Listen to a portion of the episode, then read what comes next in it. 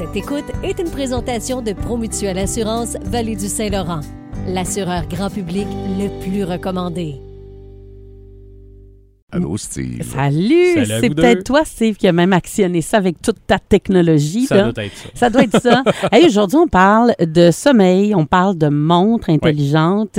Il y a comme une tendance actuellement. là. on regarde c'est quoi notre, notre taux de sommeil profond. Hein? Oui, exactement. Euh, la montre intelligente dans les dernières années a comme causé une genre, moi je dirais une problématique.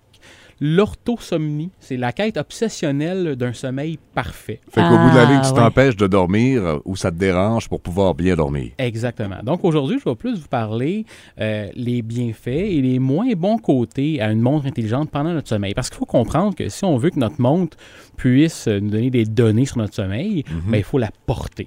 Ouais.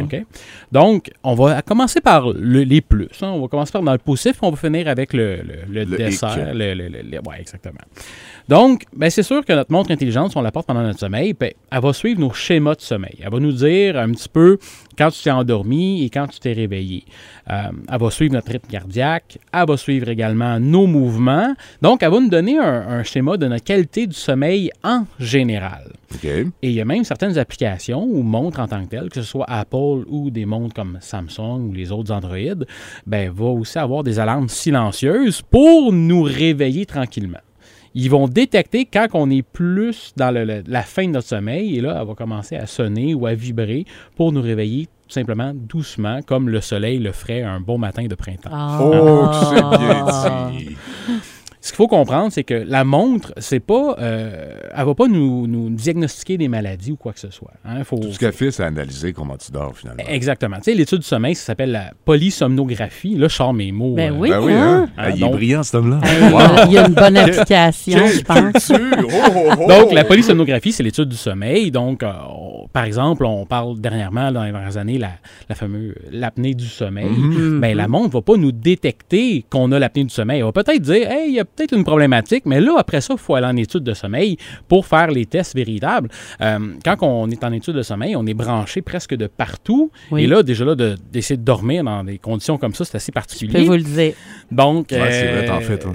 Donc, c'est ça. Fait que euh, la montre va pas faire exactement ce que la polysomnographie va faire. Donc, on, est dans, là, on commence on- dans les hicks. hein.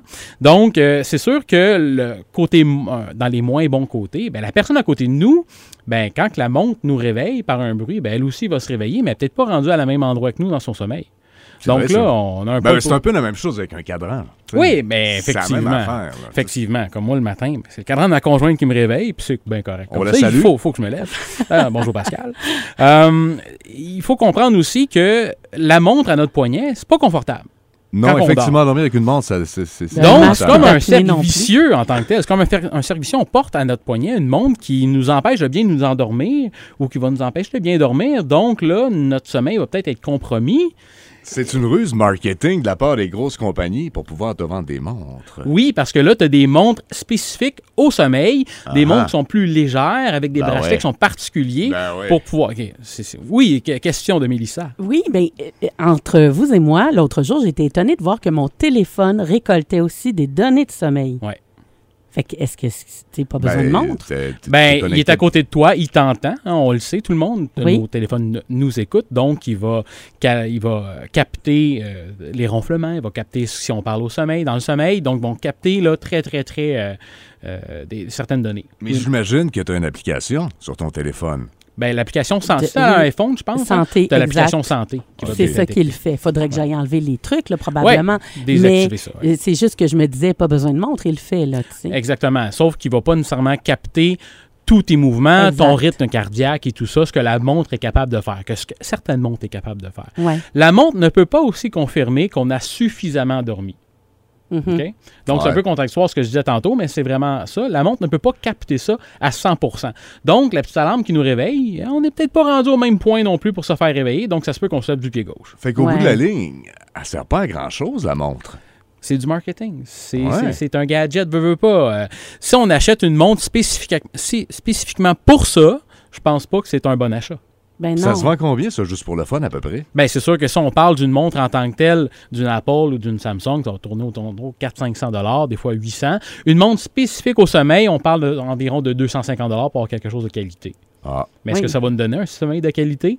Ben non. Je trouve que même Hein? dans, la journée, tu fais que penser à ça. Faut pas que je me couche trop tard. Tu Exactement. Tu, tu dois tout le temps être en train de te demander, c'est pas mon genre. là, mais- Ça te cause de l'orthosomnie. C'est ça. Exactement. Puis, euh, l'idée là-dedans, c'est avant de s'acheter une montre pour bien dormir, ben, commençons à bien nous alimenter puis à faire de l'exercice. Ça va vraiment nous aider. On va créer de, de, de- de- ouais, la- l'hormone du sommeil. là. Mhm. Ouais. L'endorphine. L'endorphine, Oui, exactement. toutes ces hormones qui font du bien. Voilà. Et merci, Steve. Tu nous fais du bien aussi. Hey, bonne semaine. Bonne, Bonne nuit, semaine. là.